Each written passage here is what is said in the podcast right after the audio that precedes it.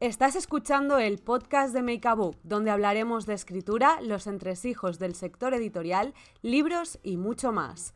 Con Alena Pons, Andrea Izquierdo y Laia Soler. En el episodio de hoy vamos a hacer recomendaciones tanto de libros como de películas, series y lo que vaya surgiendo. Así que, ¿qué os parece si comenzamos para daros así algunas ideas de si queréis alguna lectura o engancharos a alguna serie o película? Laia, con tus recomendaciones. Por ejemplo, con el libro que nos quieres recomendar.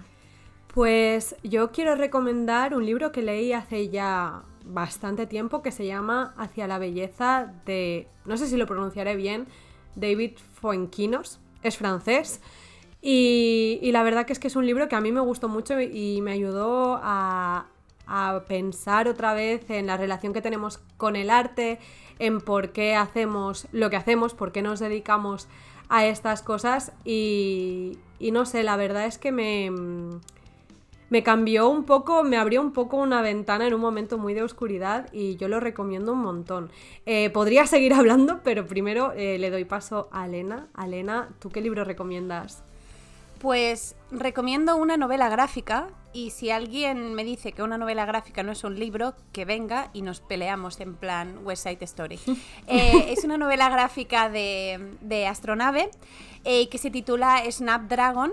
La autora es, eh, lo pronunciaré mal también, Kat, Kat eh, y es una de las autoras también de la famosa serie Leñadoras.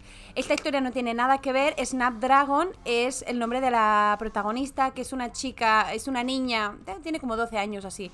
Muy vive sola con su madre y la madre está todo el día trabajando y ella bueno se ocupa de su perrito y tal y vive en un pueblecito pequeñito donde todo es como muy pequeño. Entonces la cosa es que a las afueras del pueblo se dice que hay una bruja, porque hay una señora rara que teóricamente que, coge animales que atropellados y que dicen que se los come que, y no sé qué. Entonces Snap descubre que la mujer esa se ha llevado a su perro y entonces va a su casa como a salvar el perro, aunque ella está súper convencida de que no hay brujas. Entonces se encuentra que su perro había tenido un accidente y que la bruja eh, lo había salvado y le ha, arreglado la, patita y tal. Y a partir de allí, eh, Snap entabla una, digamos, una relación con esta bruja. Eh, y luego, bueno, creo que es genial porque es de, una de esas novelas que piensas que va a ir por un sitio, pero no. Hay un punto de realismo mágico, luego fantasía que no es fantasía, pero luego también es comentario sobre la sociedad, es coming of age, hay representación LGTB hecha de una manera súper orgánica, súper perfecta, que no te la esperas cuando pasa, dices wow, y la verdad es que la recomiendo muy, muy, muchísimo. Andrea, ¿Tú qué nos dices? Pues mira, yo voy a recomendar un libro de no ficción, lo cual es bastante sorpresa porque yo no leo mucha no ficción, pero este me ha gustado mucho, se llama El síndrome de la impostora. Oh.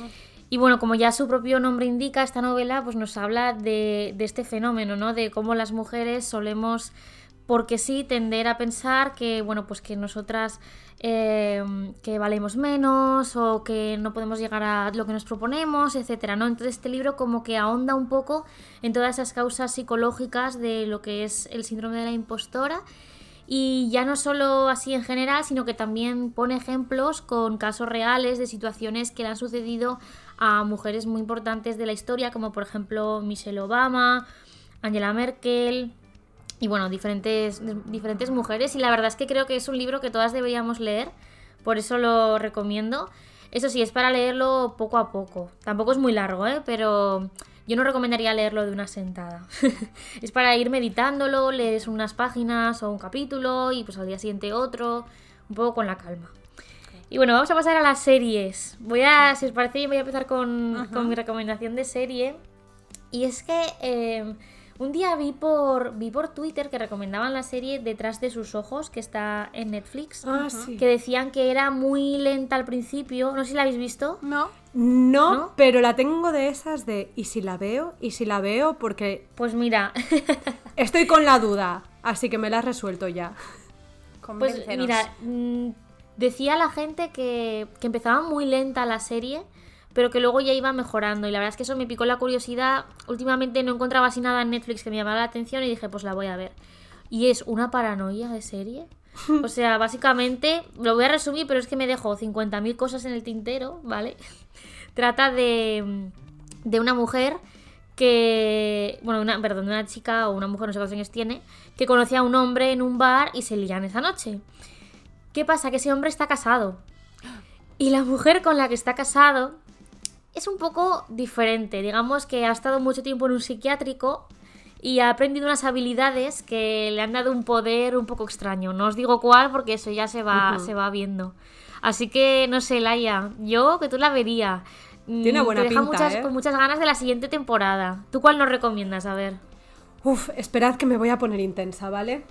Intensa, Yo recomiendo mucho, por favor, eh, quien me esté escuchando, si no la habéis visto, chicas, Andrea, Elena, si no la habéis visto, A ver. la extraordinaria playlist de Zoe. O sea, es de Ah, las la series tenía- la que más pendiente.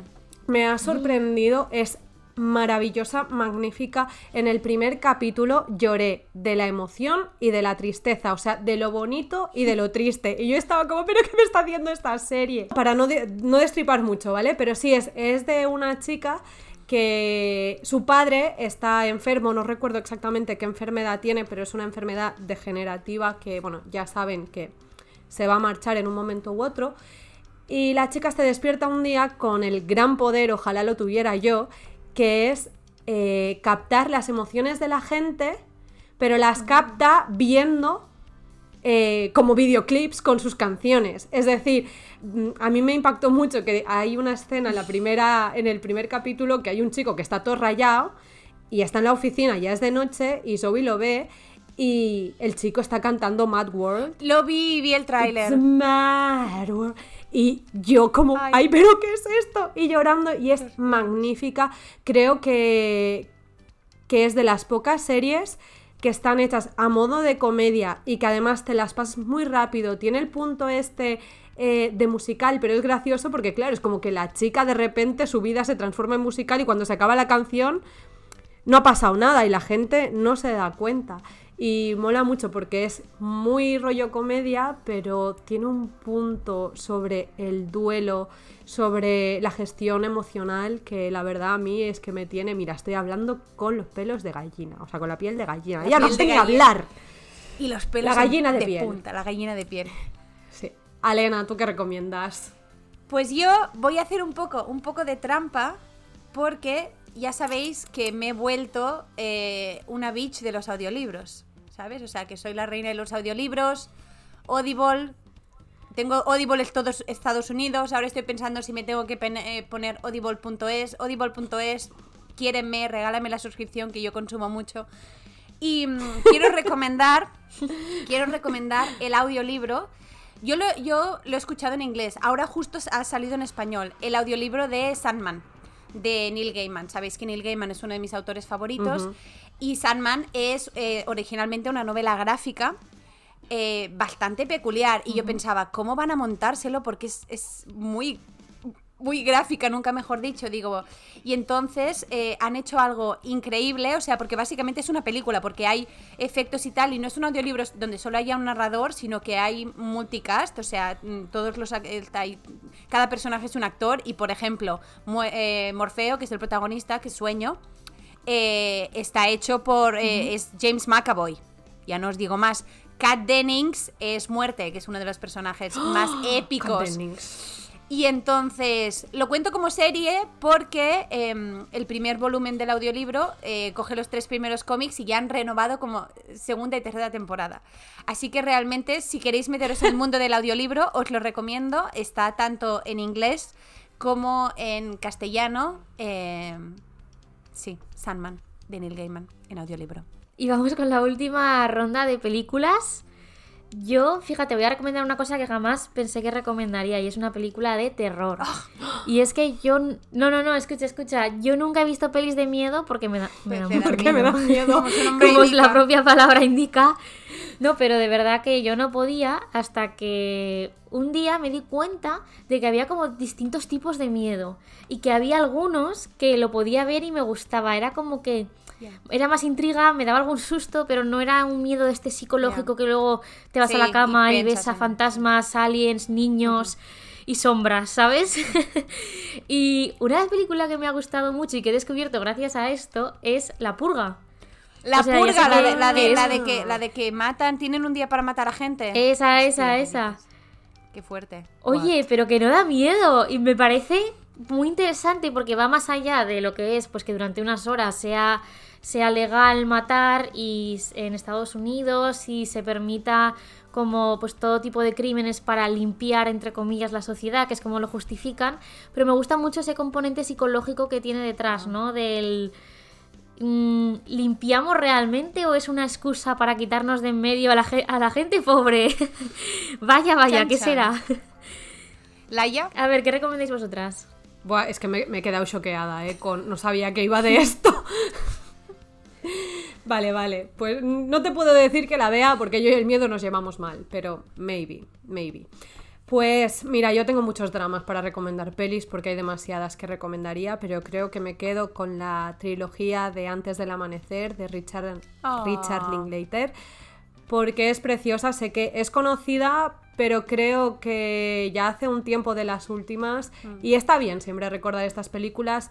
Eh, la primera es simplemente de un chico y una chica que se encuentran en un tren y pasan un día juntos en Viena. Bueno, mm, yo hace dos años fui a Viena, loquísima andaba de ¡Ah! En esta noria pasó esto, en este sitio pasó eso.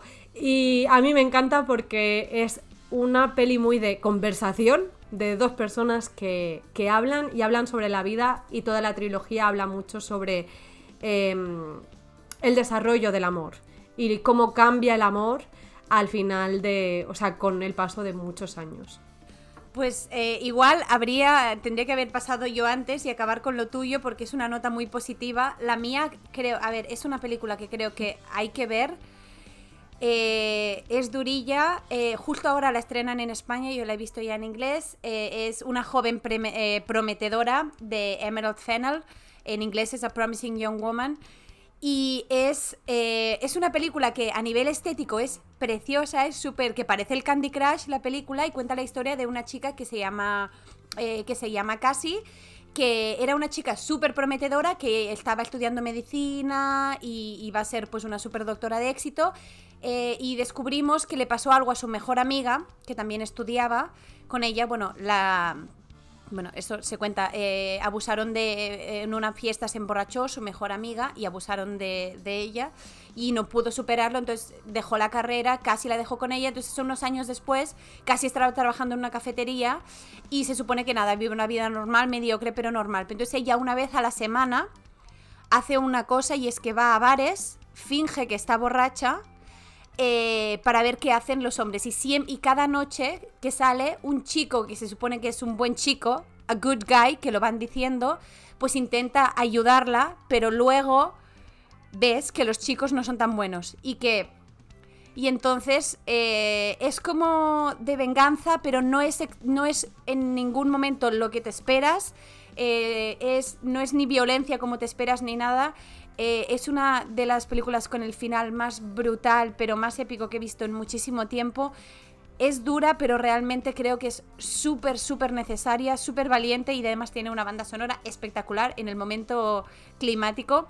Hacen, eh, empieza todo con una versión orquestral de Toxic de Britney Spears, que es en plan, la tengo bajada porque es lo más Hostia. épico que he escuchado en mi vida. O sea que realmente no es de esas que digas, Buah, me lo voy a pesar súper bien, pero realmente, o sea, te cambia y vale la pena verla. So, Promising Young Woman. Bueno, pues con esta recomendación de película y también musical terminamos este episodio. Esperamos también vuestras recomendaciones en el post que haremos colgado ya en nuestro perfil de Instagram, arroba makeabook.